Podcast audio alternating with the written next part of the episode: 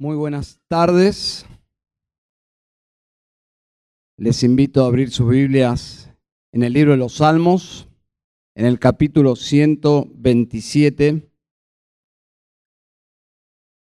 Hemos tenido un retiro hace, pocos días donde hemos disfrutado, saqué la cuenta como casi dos meses de culto, dos picnic, Tuvimos una sobredosis de comunión, precioso. Y bueno, luego volvimos a la realidad por un domingo y ahora estamos todos juntos. Tenemos seguramente invitados, visitas. Muy bien, qué bendición haber alabado al Señor y ahora estamos en su palabra. Vamos a leer el Salmo 127. Dice, cántico de ascenso gradual de Salomón. Si el Señor no edifica la casa, en vano trabajan los que la edifican. Si el Señor no guarda la ciudad, en vano vela la guardia. Es en vano que os levantéis de madrugada, que os acostéis tarde, que comáis el pan de afanosa labor, pues Él da a su amado aun mientras duerme. He aquí, don del Señor son los hijos, y recompensa es el fruto del vientre.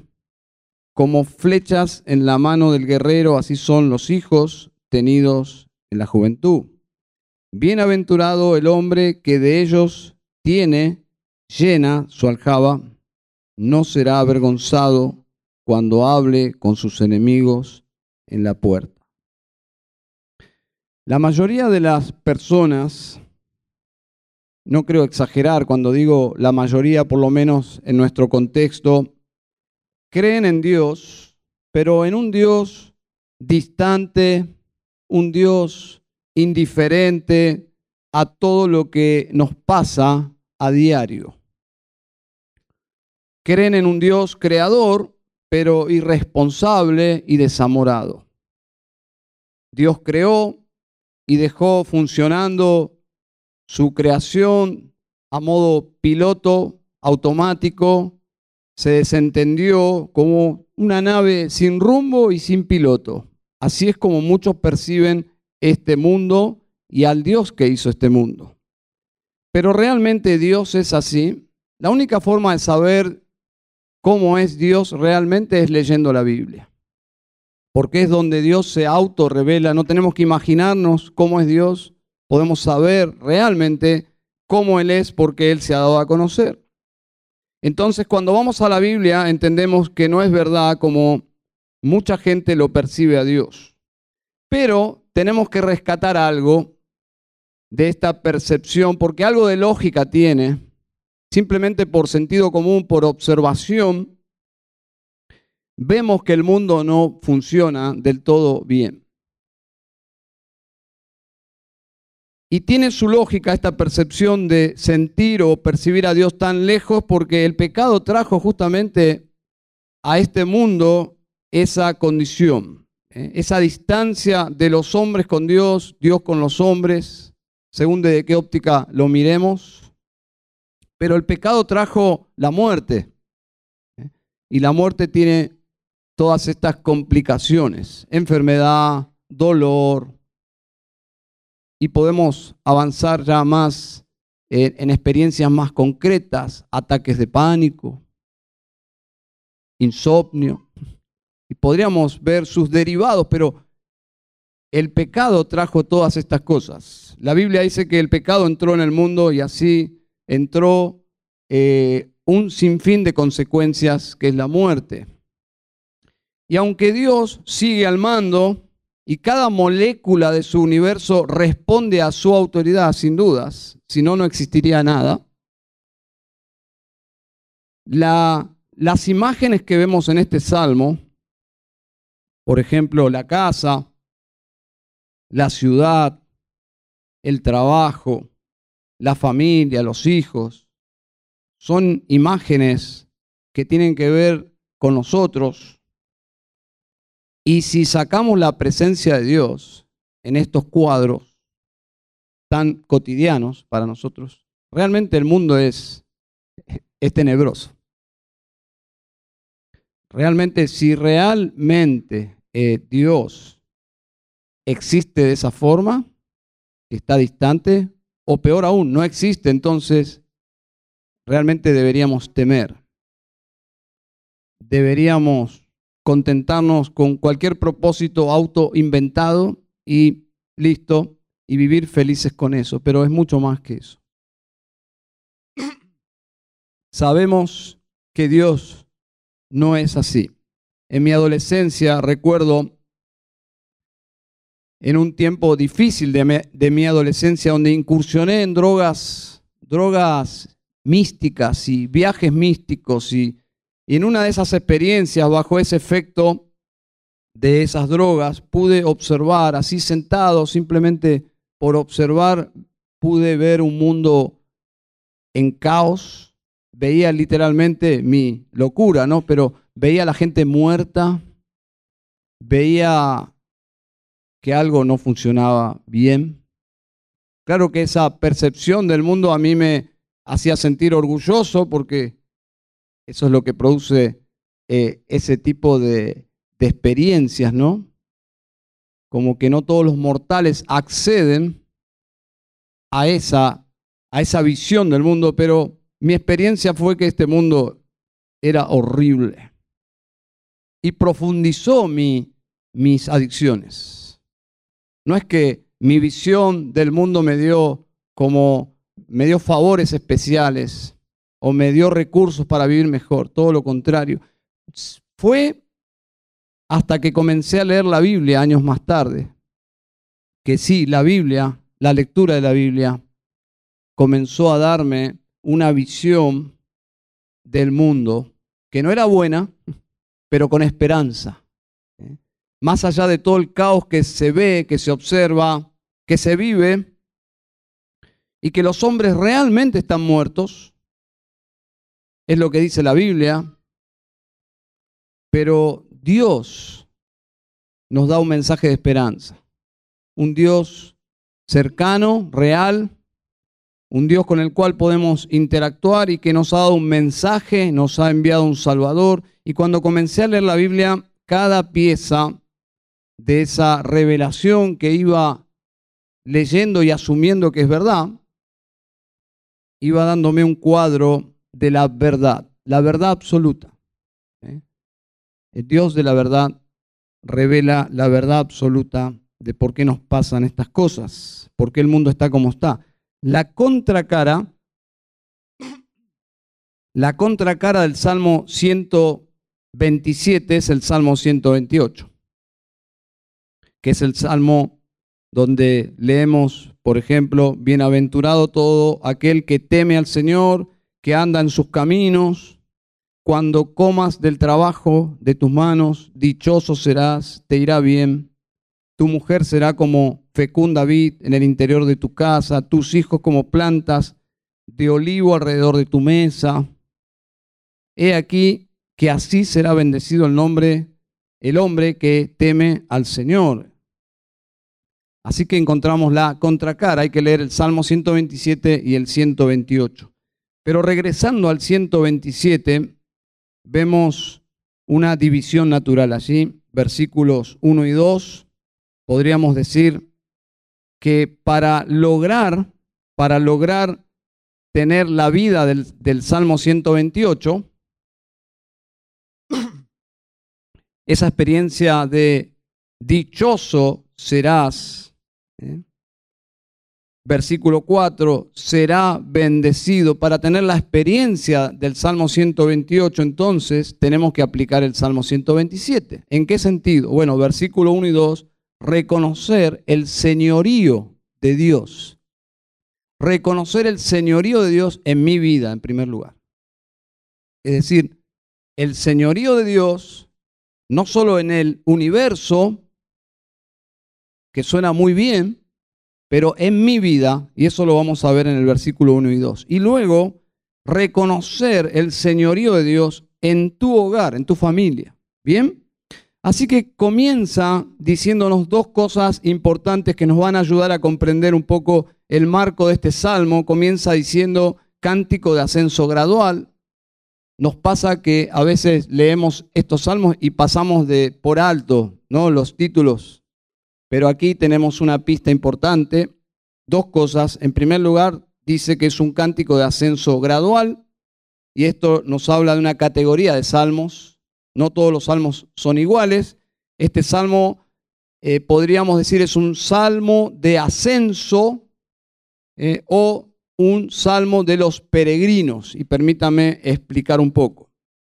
En la Biblia, tres veces al año en la antigüedad, los judíos salían de sus aldeas, dejaban sus casas, sus hogares, sus ciudades, sus rutinas y se dirigían a Jerusalén para celebrar tres fiestas que eran obligatorias. La fiesta de Pascua, la fiesta de Pentecostés y la fiesta de los tabernáculos. ¿eh? Eran tres fiestas obligatorias, hay siete fiestas, pero tres eran obligatorias. Todos los hombres debían ir, Deuteronomio 16, 16 era obligatoria, eran obligatorias para los hombres, pero en los hogares piadosos no se limitaban a la letra de la ley, sino que se involucraban de todo corazón con Dios y querían motivar a su familia que experimenten la gloria del Dios que habitaba, podríamos decir, moraba, residía, no solo en todo el universo, sino que decidió manifestar su gloria en el templo en Jerusalén. Así que los judíos tomaban algunos de poca fe iban solos, porque ¿quién va a cuidar la casa? Hay que mantener eh, la chacra, eh, el trabajo, la fuente de trabajo, hay enemigos, pero había gente que confiaba en que Dios, porque hay una promesa, y la realidad es que no lo, no lo tengo, no tengo la cita, pero hay una promesa que Dios dijo que cuando los judíos dejaran sus hogares y y, fuesen a Jerusalén, Dios, observen el poder y la soberanía de Dios, Dios iba a hacer que sus enemigos no sean tentados a saquear sus casas. Que sus casas iban a estar bien, van iban a ir a la fiesta e iban a volver y todo iba a estar ahí. ¿eh? El televisor, eh, todo iba a estar ahí. Pero era un paso de fe. Las familias piadosas confiaban y decían, vamos todos, todos. Es el ejemplo del Señor Jesús. ¿eh? Dice Lucas 2.41, sus padres acostumbraban ir a Jerusalén todos los años a la fiesta de la Pascua. Y cuando cumplió 12 años, subieron allá conforme a la costumbre de la fiesta. Bien, el concepto de subieron, ¿eh? subieron, se trasladaron. Jerusalén, el monte de Sión, era subir para celebrar allí esta fiesta. Y dice algo más de Salomón. De Salomón. Y este salmo es considerado un salmo sapiencial. ¿Qué significa? Es un salmo que tiene el propósito de comunicar sabiduría. Entonces, cuando uno lee este tipo de salmos, es porque algo está queriendo enseñarnos. Y siendo que es de Salomón, tiene sentido porque Salomón tenía ese peso por la sabiduría. ¿eh? Él era, era su campo, era su campo académico y práctico, el rey Salomón. Así que, teniendo esto como trasfondo del Salmo, podríamos ya mencionar cuál es esa idea central o esa verdad central y, o, e eh, y universal de este Salmo. Bien, entonces, este salmo nos enseña que todo depende de Dios, que todo depende de Él y Él tiene total señorío sobre todos los hechos de nuestra vida. Todos los hechos de nuestra vida nos conecta con su señorío, con su soberana voluntad. Y en especial este salmo tiene un contexto familiar. Las familias van subiendo hacia Jerusalén, despreocupándose de lo que dejan atrás. el Señor cuidará nuestros bienes, van a adorar a Dios, van subiendo y qué van haciendo a medida que las multitudes se van con un cuello de botella, ¿no? Van llegando ya a Jerusalén, los peregrinos, ¿qué van haciendo? Van cantando. Van cantando estos salmos, salmos de ascenso, y son verdades que van cantando o recitando en algunos casos, y son verdades que no simplemente las cantan o las recitan para alabar a Dios, sino que son de alguna forma cánticos de motivación. Verdades que están cantando que Dios se las está, se la está regresando a ellos ¿eh? como parte de la adoración para, podríamos decir, para ponerse las pilas y regresar de Jerusalén eh, abastecidos de ciertas verdades del Señor para continuar con la vida, con la rutina. Así que, por lo tanto, el gran tema aquí es reconoce a Dios, el único Dios, el Dios de la Biblia. El Dios de la Biblia es el Dios verdadero, todos los demás son falsos. Y la Biblia asume que la salvación viene por conocer al verdadero Dios. La verdadera salvación viene del verdadero Dios. Así que reconoce que el Señor es Señor sobre todo y no solo reconócelo, disfruta de esa verdad. No temas. No temas. La confesión belga, una vieja confesión de allí por siglo XVI, dice sobre esta verdad, dice, creemos que este buen Dios, después de haber creado todas las cosas, no las abandonó a la contingencia y el azar, sino que las dirige y gobierna según su santa voluntad, de tal forma que nada ocurre en este mundo sin la disposición ordenada de Dios. No es una nave sin piloto que, ni sabe, ni sabemos dónde va. No, Dios tiene un plan y Él está llevando, aunque percibimos otra cosa, Dios está llevando todo lo creado a un plan establecido. Usted puede leer Efesios capítulo 1 para saber que ese plan finalmente se reúne todo en una persona. Y una persona divina es el Hijo de Dios, Cristo Jesús. La historia termina para comenzar de nuevo todo y bien, sin pecado, sin muerte.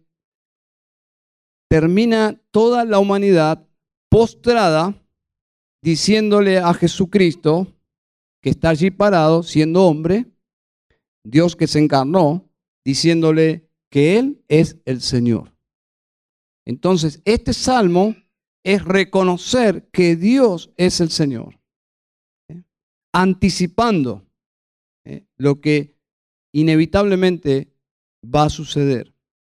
Cuando Dios reinicie todo nuevamente y bien, pero en este contexto de pecado y este mundo que parece que está dado vuelta, Dios todavía reina. Y hay un pueblo que reconoce su señorío y ese pueblo son los cristianos. Reconoce al Dios verdadero.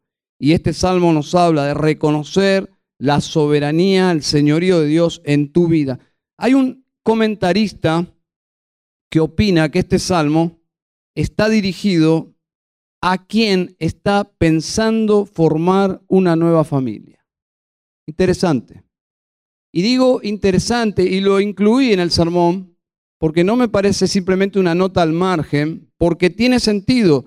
Si este salmo está dirigido a personas que están, están deseando o planeando formar una familia, realmente hay luchas, temores, pensamientos,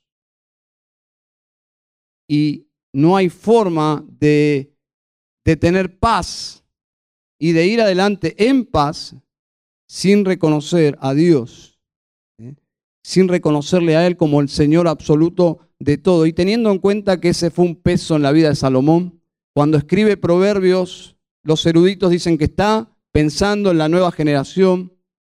Cuando escribe Eclesiastés, está pensando en la nueva generación. Entonces, tiene sentido que este salmo sea escrito con esa, con esa carga, con ese propósito. Es una interesante visión de este erudito. Y pensé que sería bueno incluir este salmo hoy porque tenemos una presencia importante de jóvenes en nuestra iglesia. Y podríamos sumar la cantidad de preguntas en el retiro, en el tiempo de preguntas y respuestas sobre ese tema.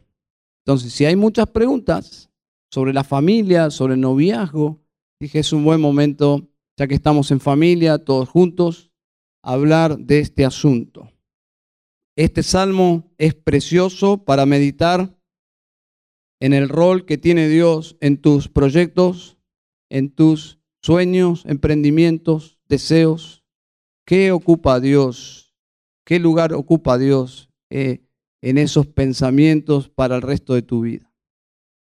Es un como un genio de una lámpara que tiene que venir a suplir tus deseos o él es el Señor el cual yo debo poner mis deseos bajo su señorío. Bueno, es esa última opción.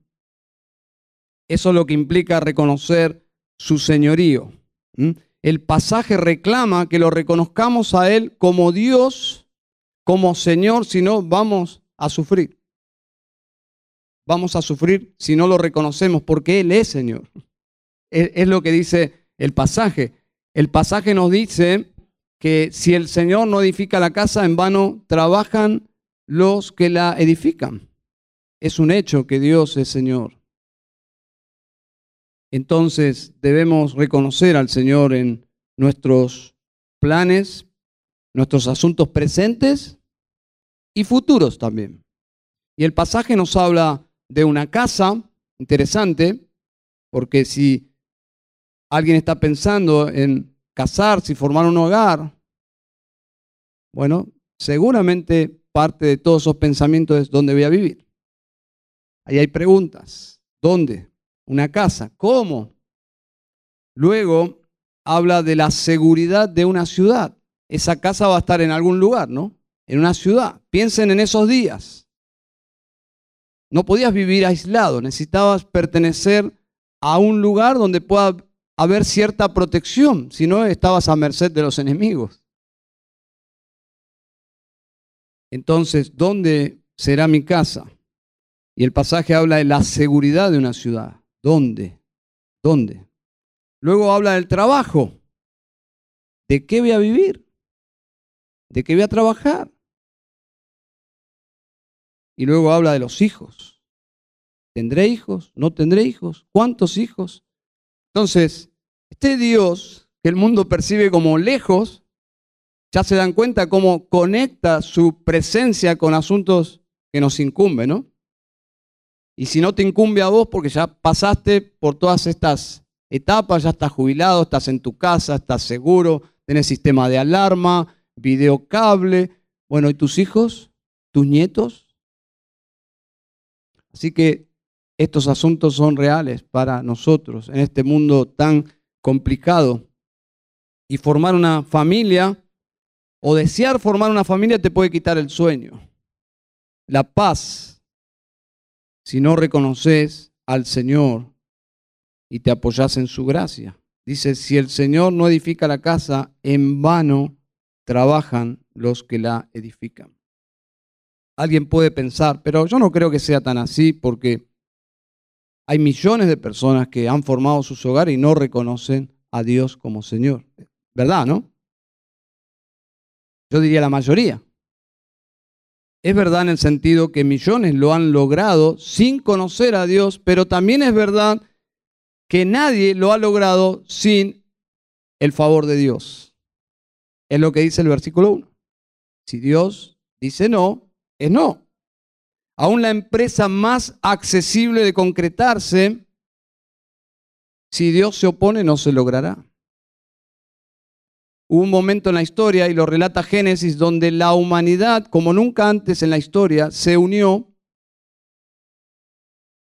para un plan concreto, una torre allí en los orígenes de Babilonia. La torre de Babel. No es un cuento, es, es historia. Y Dios dijo no. Y Dios dice que descendió y frustró ese plan. Y el mismo Dios dice en Génesis 11:6, nada les hará desistir ahora de lo que han pensado hacer. Dios mismo da a entender que era una empresa que, lo, que se iba a concretar, que cuando los hombres se empecinan en lograr hacer algo, lo logran. Seguramente hubo un momento donde a alguien se le ocurrió, podemos llegar a la luna. Y llegaron. Bueno, Dios dijo, no sé para qué sirve llegar a la luna, posiblemente yo lo desconozca, pero hay tanto para hacer en la Tierra, pero bueno, invirtieron mucho, muchos recursos. Llegaron a la luna, Dios dio el ok. Pero la torre de Babel, que era, me imagino que para la tecnología de ese momento era factible, Dios mismo dice, nada les hará desistir. Dios dijo no. Así que Dios decide que sí, que no. ¿Bien? Entonces, ese es nuestro Dios. El hombre puede tener todos los recursos a su disposición y aún así, si Dios dice no, es no. Él tiene la última palabra. Y qué hermoso es, porque nosotros los cristianos decimos que se haga su voluntad, ¿no? Es ahí donde uno se relaja porque finalmente uno no está queriéndole torcer el brazo a Dios, o manipular a Dios, o extorsionar, o ganar su favor a través de, de, algo que uno le da a Dios. No, Dios no funciona así, o su voluntad no funciona así. Dios es soberano, no tiene consejeros. Dios dice que se aconseja a sí mismo. Dice que hace todas las cosas según el consejo de su voluntad. Entonces, en la antigüedad, las ciudades seguras tenían que poseer tres condiciones. Número uno, murallas altas, ¿eh? murallas considerablemente altas, buena vigilancia y buenos vigiladores, ¿eh? torres de, con vigilantes. ¿No les suena como a los barrios privados? Nada cambió, hermanos, porque el mundo es el mismo. Cambió la estética, y, pero es lo mismo. La gente que podía acceder vivía en esos lugares, con torres, vigilancia, sistema de alarmas, podríamos decir. Y sobre todo, ellos debían asegurarse que tenían la protección de Dios. Era la forma de poder dormir por las noches en un mundo tan peligroso.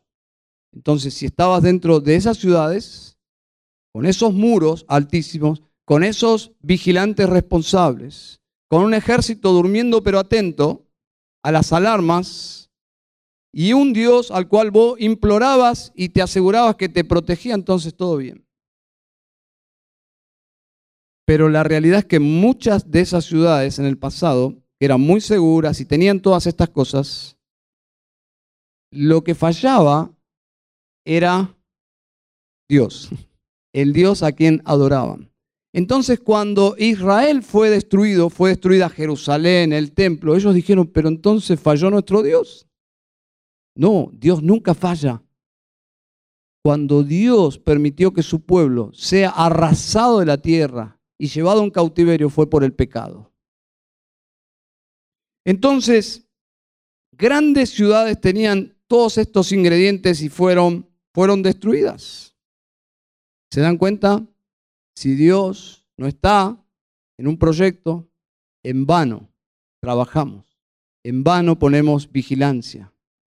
Ahora, hermanos, sabiendo que Dios es quien finalmente preside soberanamente todos los sucesos de nuestra vida, ¿no deberíamos alinearnos lo más conscientemente posible con su voluntad y vivir para su agrado? Es decir, no deberíamos hacer las paces con Dios y que Dios es bueno, que es bueno de corazón. Bueno, ese es el Evangelio. Los pecadores pueden entrar en una relación con Dios por medio de Jesucristo. Por medio del sacrificio de Cristo, nuestros pecados son pagados y los hombres pueden ser perdonados y ser libres Y este salmo es un salmo maravilloso para usarlo en oración. Reconocer esta verdad nos debería llevar a orar y pedir a otros que oren por nosotros, porque no queremos gastar tiempo, energía, nuestras vidas en realidad, en proyectos que no son de Dios. Si el Señor no edifica la casa, en vano trabajan los que la edifican. Si sos un verdadero creyente y estás queriendo llevar adelante algo que intuitivamente hay una voz, aunque sea pequeña, que te dice, Dios no está, no insistas, ¿eh? porque Dios no puede ser burlado. Uno tiene que entregarse conscientemente y deleitosamente sabiendo que lo que Dios decide, eso está bien para mí. Eso es lo que el Salmo persigue, que los creyentes digamos, hágase tu voluntad, lo que Dios decida está perfecto para mí. Es decir, su agenda es mi agenda. Reconocer esta verdad es precioso. Luego dice, si el Señor no guarda la ciudad, en vano vela la guardia. Esto es precioso, la paz, la paz de Dios es preciosa. La paz de saber que Dios finalmente es quien me cuida y que nada va a ocurrir fuera de su voluntad.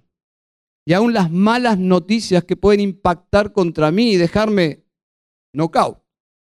Bueno, Dios se encargará de levantarme de la lona, sentarme en el banquito, darme agua, porque Él es mi Dios. Entonces, aún las peores cosas que pueden suceder para un creyente, finalmente, la única explicación es que Dios, por alguna razón, lo permitió. Pero Dios sigue siendo bueno.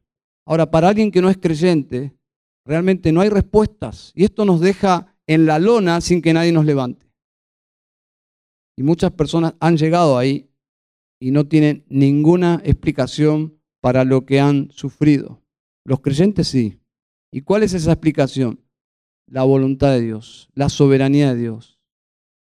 Dios, por alguna razón que yo desconozco. El libro más elocuente sobre este tema, si lo quieren leer, es el libro de Job. El libro de Job nos explica cómo deberíamos nosotros reaccionar cuando nos sucede que nos pasa un camión por arriba, ni lo vimos de dónde vino, qué pasó, y nos pasó por arriba y nada tiene sentido. Bueno, el libro de Job. El libro de Job. El versículo 2 dice, es en vano que os levantéis de madrugada que os acostéis tarde, que comáis el pan de afanosa labor, pues él da a su amado aún mientras duerme. Este versículo es una ofensa a ese espíritu arrogante, humanista, a esa cosmovisión que, cuyo lema es, si yo no trabajo, Dios no va a trabajar por mí, Dios no me va a dar de comer. ¿Han escuchado eso, no? Si yo no trabajo, Dios no me va a dar de comer. El Salmo, quiero decir algo, no promueve la vagancia, no promueve el ocio, la pereza. Los hombres debemos trabajar y mucho, pero este pasaje condena el extremo de hacer del trabajo la productividad, el fin en sí mismo de la vida. Este pasaje condena el afán, la autosuficiencia. Yo diría que hay algo ahí en contra de la avaricia, de la seguridad que trae los recursos, los bienes, y que generarlos me trae cierta seguridad. Dice, wow, cuidado. Jesús lo dijo de otra forma. Dice, no os preocupéis diciendo qué comeremos o qué beberemos, con qué nos vestiremos. Asuntos esenciales en esa época. Personas no se dormían a la noche pensamos, pensando que vamos a comer mañana, porque la mayoría de las personas trabajaban por el jornal de un día. Por eso dice el Padre nuestro, el pan nuestro de cada día, dánoslo hoy. La mayoría de las personas trabajaban por el sustento de un día. Entonces eran preguntas lógicas. ¿Qué vestiremos? ¿Qué comeremos? Nuestros hijos, dice Jesús, los gentiles buscan ansiosamente todas estas cosas. Los gentiles en ese, en ese contexto es, la gente que no conoce a Dios vive así, ustedes no. Ustedes sepan que vuestro Padre Celestial sabe que necesitáis de todas estas cosas y las va a proveer. Y luego dice, buscad primeramente su reino y su justicia y todas estas cosas os serán añadidas. Volviendo al Salmo, la casa, el trabajo, la ciudad, los hijos, la familia, y te puede quitar el sueño. Dios en el Nuevo Testamento, por medio de su Hijo, dice, reconoce el reino de Dios en primer lugar y todas las demás cosas serán añadidas. ¿Funciona esto? ¿Funciona? ¿O los cristianos vivimos mintiéndonos, creyendo las mismas mentiras siglo tras siglo? ¿O Dios es real y cumple su palabra? Dios es real y cumple su palabra. ¿Saben? Jesús dijo, mirad las aves del cielo, vuestro Padre Celestial las alimenta.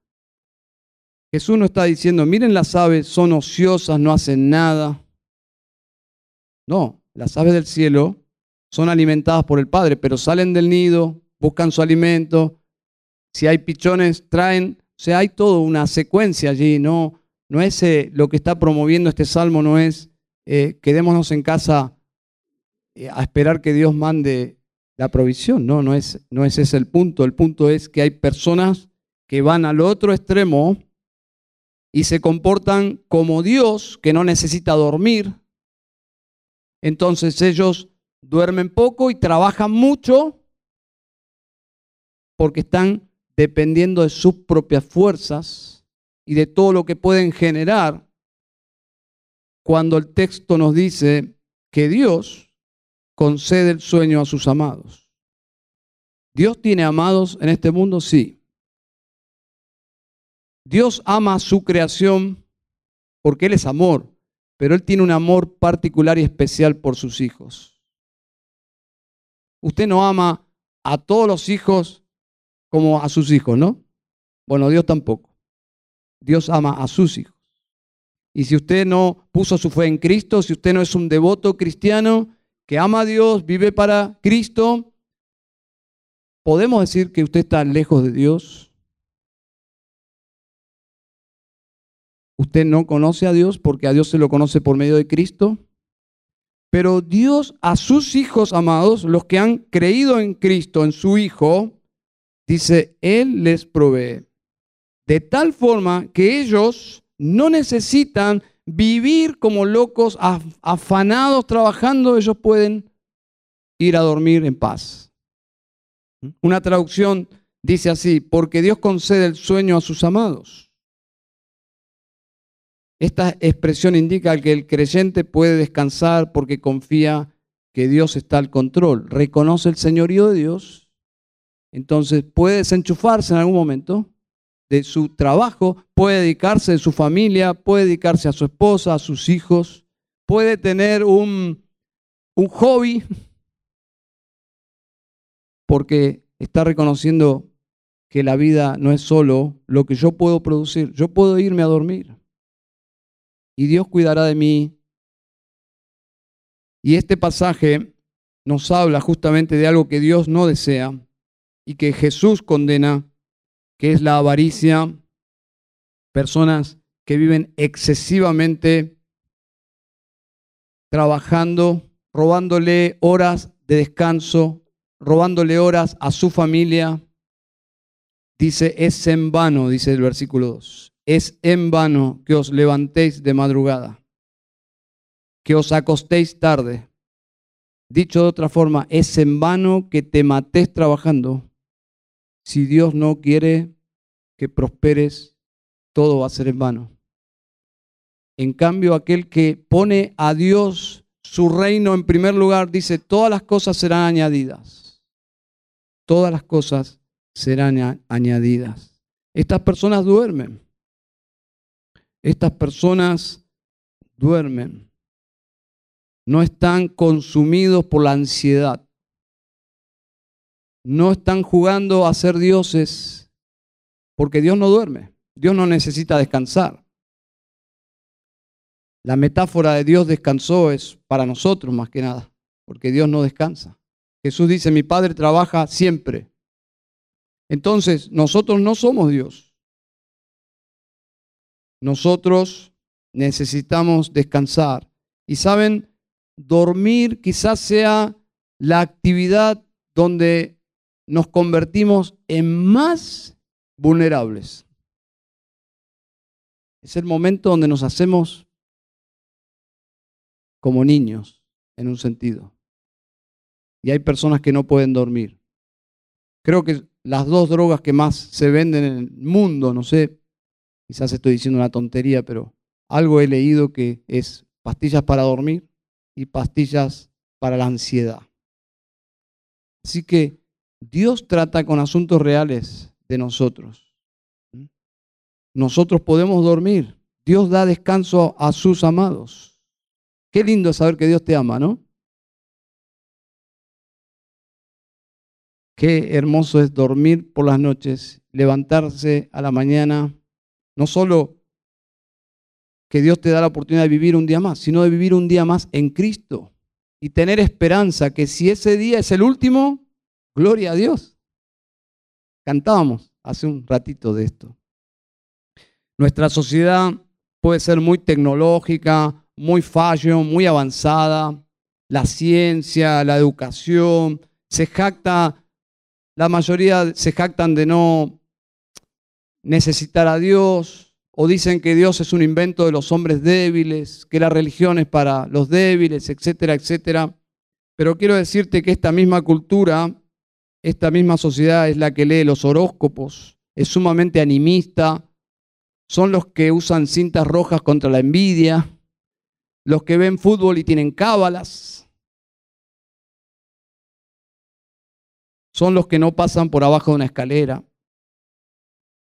Entonces, el creyente vive confiado y vive en paz. Dice Proverbios 28, 1, el impío huye sin que nadie lo persiga. El impío huye sin que nadie lo persiga, mas los justos están confiados como un león. Esa es nuestra fe. No es que somos leones, ¿eh? La Biblia dice que somos ovejas, pero nuestra confianza nos hace vivir como leones. ¿eh? ¿Por qué? Porque confiamos en el león, ¿no? León de, Judá, nuestro Señor Jesucristo. Y podemos dormir. Leí en esta semana la historia de un misionero que llegó a un lugar como pionero, como un misionero pionero, a una gente malísima, malísima, guerreros, si no, si no estoy diciendo algo errado, creo que eran caníbales, bueno, eran sumamente violentos y este llega cansado, este misionero, y hace las primeras palabras, en, intenta comunicarse y luego dice, estoy tan cansado, necesito dormir, se desplomó y se quedó a dormir ahí. Y para la sorpresa de los nativos, dijeron, lo estábamos por matar y se fue a dormir. Pero para la curiosidad de ellos es, ¿se fue a dormir? ¿Cómo puede dormir este tipo? Eso fue lo que les cautivó y finalmente los llevó a la fe. Que alguien pueda dormir rodeado de gente tan hostil. El impío huye sin que nadie lo persiga.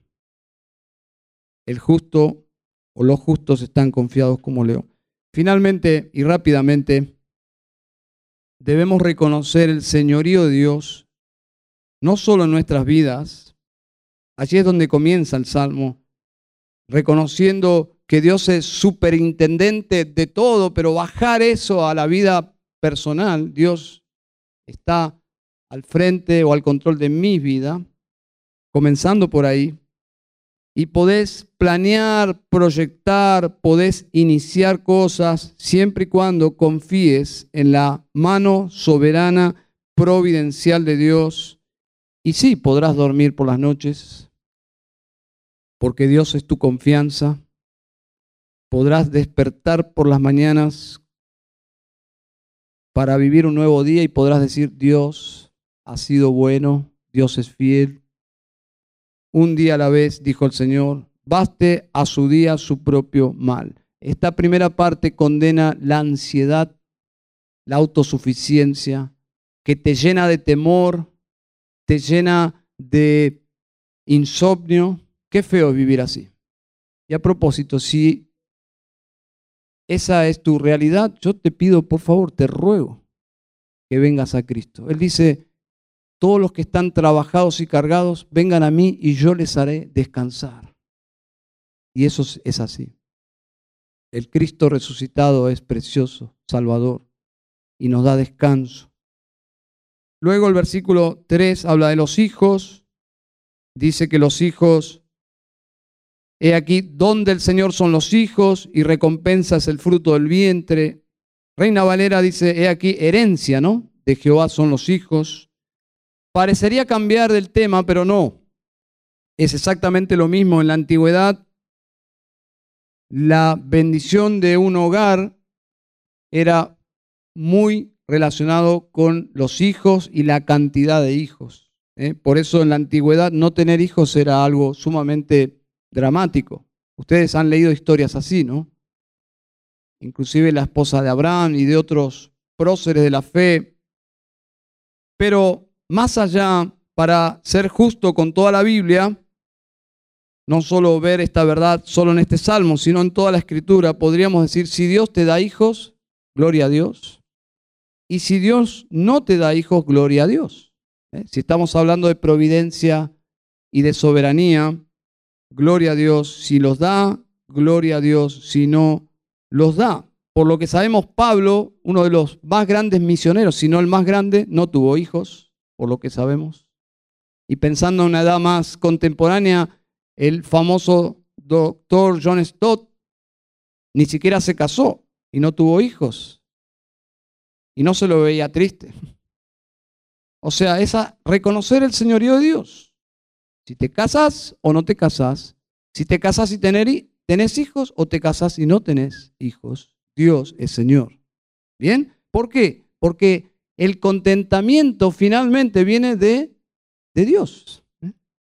Mi contentamiento viene en conocer a Dios y su reino en primer lugar en mi vida. Así que si estás planeando casarte, tenés que ser balanceado con todas estas verdades. Tenés que ser balanceado con este concepto sublime de la soberanía de Dios, la providencia de Dios. Y si estás planeando, yo te diría, no lo postergues, no lo postergues por falta de fe. Y no lo apresures por falta de prudencia. De la misma manera, si estás casado, están casados y están queriendo tener hijos, no lo posterguen por falta de fe. Y lo digo con conocimiento, conocimiento de causa. Debemos tener cuidado con la planificación familiar, que no sea un camuflaje de, para, para esconder la incredulidad y la autosuficiencia. Este salmo de sabiduría alaba tener hijos en la temprana edad del matrimonio. No sé si eso es chocante. Seguramente para el primer mundo en Europa que ha postergado la paternidad, la maternidad y finalmente luego desisten. Por eso hay pueblos enteros que se están muriendo. Porque no hay hijos. No hay procreación. ¿Por qué? Porque nuestros planes están en primer lugar. Eso suena muy egoísta, ¿no? ¿Y los hijos?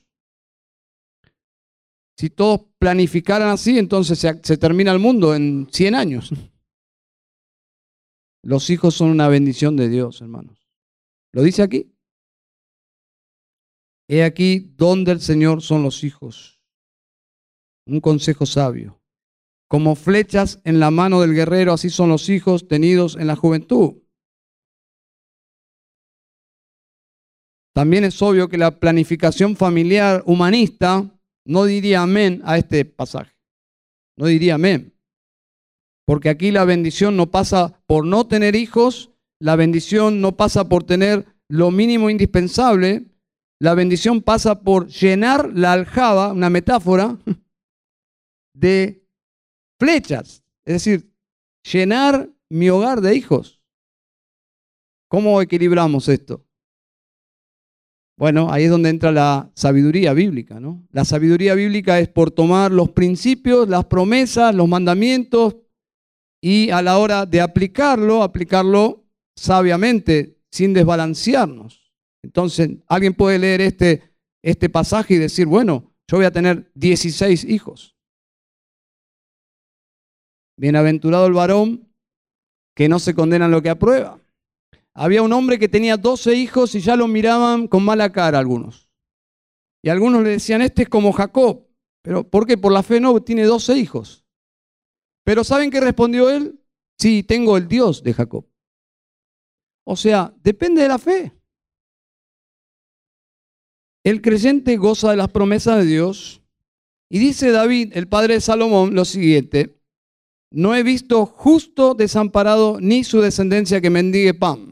Así que ojo que la planificación familiar no sea tan incrédula que menosprecie las promesas de Dios. David dice, mira, yo he conocido muchos justos y ninguno desamparado. No he visto ningún justo pidiendo la puerta de la catedral, mendigando. Eso lo dice David. Y dice al final, no será avergonzado cuando hable con sus enemigos en la puerta. Las puertas eran donde funcionaban los tribunales. Así que encontramos aquí un paralelo entre las flechas en la aljaba. La, aljaba es donde uno ponía las flechas. ¿Qué te gustaría si vas a una guerra tener una flecha o 20 flechas?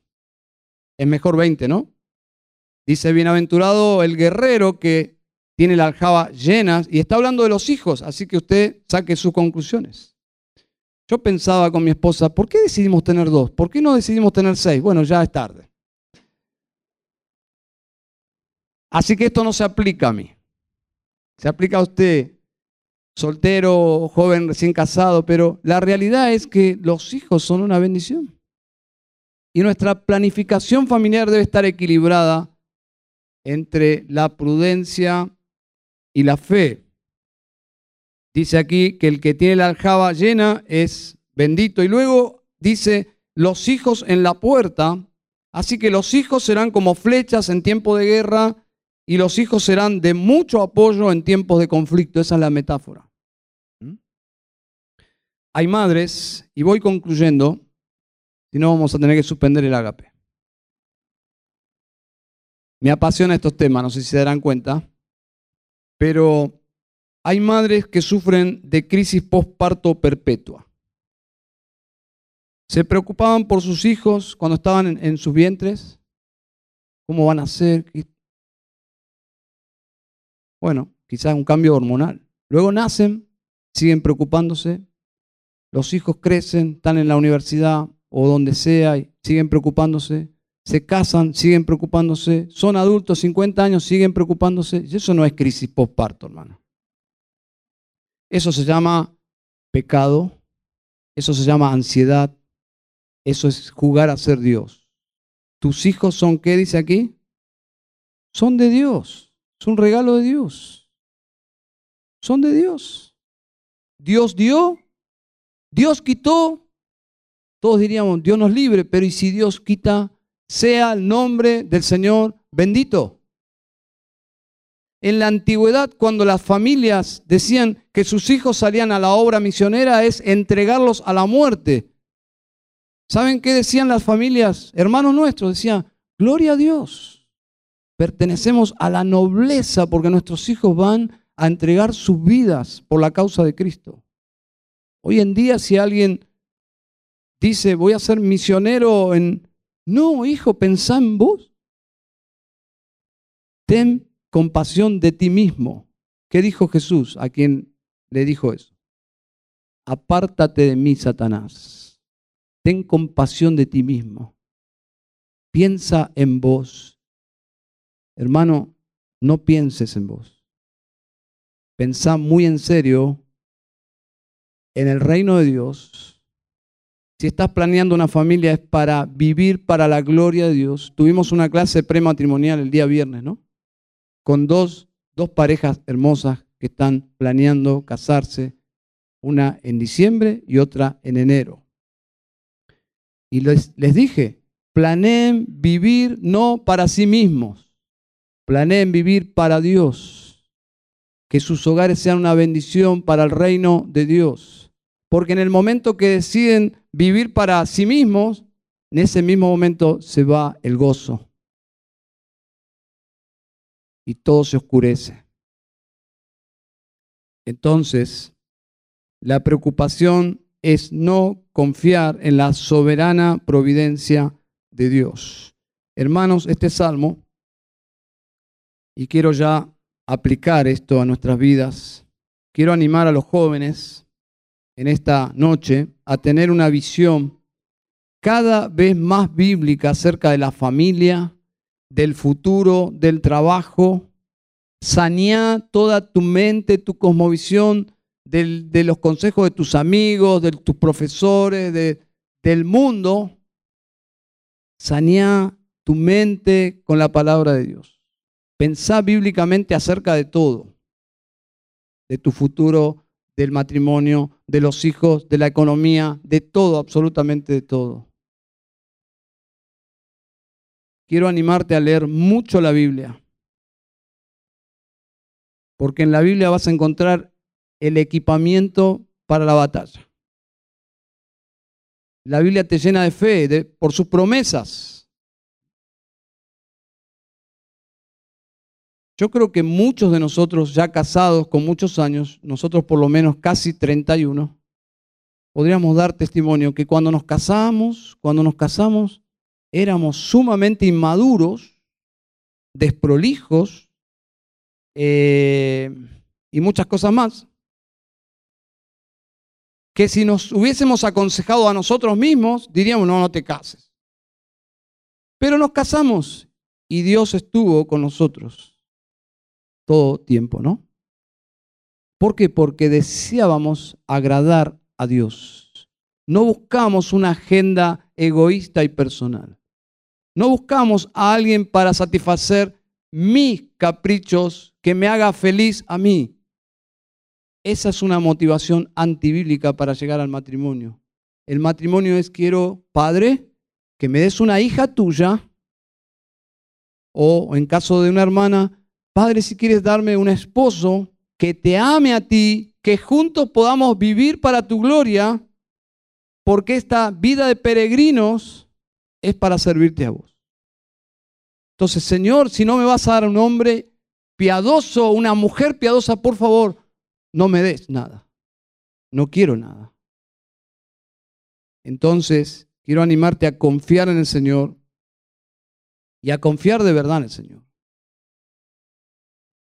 A, quitar tus miedos que están disfrazados muchas veces de, de consejos sabios, pero básicamente es incredulidad. Quiero animar a los padres de niños en edad de crianza a velar por ellos porque el mundo los reclama y el diablo viene por tus hijos. Eh, no es broma esto. Quiero decirle a los hombres, padres de familia, de niños en crianza, involúcrense con sus hijos, enséñenles la Biblia, sean invasivos, métanse en sus teléfonos, en sus cuartos, por amor, no por legalismo, por amor porque ustedes son responsables. Asegúrense que lo hacen por amor, porque los aman. Que esas libertades no sean finalmente una trampa, que ustedes mismos son partícipes para que Satanás los embosque en la pornografía y en todo tipo de vicios y luego vengan al pastor a decir, tengo problemas con mi hijo. Ya es tarde. O quizás no pero cada padre es responsable de lo que sucede en su hogar, de lo que están viendo tus hijos en tu hogar. Padre, involúcrate en la vida de tus hijos, vela por ellos, por su alma, porque no es un juego. Este mundo no es Walt Disney, es, es el mundo de Satanás. Así que enseñen en las escrituras pacientemente, con gracia y con verdad. Y asegúrense que tus hijos están entendiendo. Que cuando les cuentes una historia bíblica, asegúrate que en su mente no están los Pokémon o, o qué sé yo que están ahora de moda, qué dibujitos, pero que entiendan la palabra de Dios. Y finalmente quiero animarles a todos los presentes que no han nacido de nuevo, que no han confiado en Cristo, que no posterguen.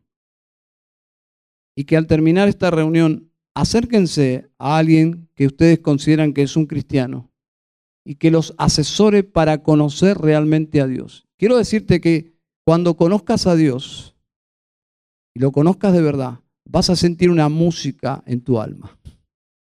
No literal, ¿eh? La música de estar en paz con Dios. Ese es el efecto precioso de estar en Cristo.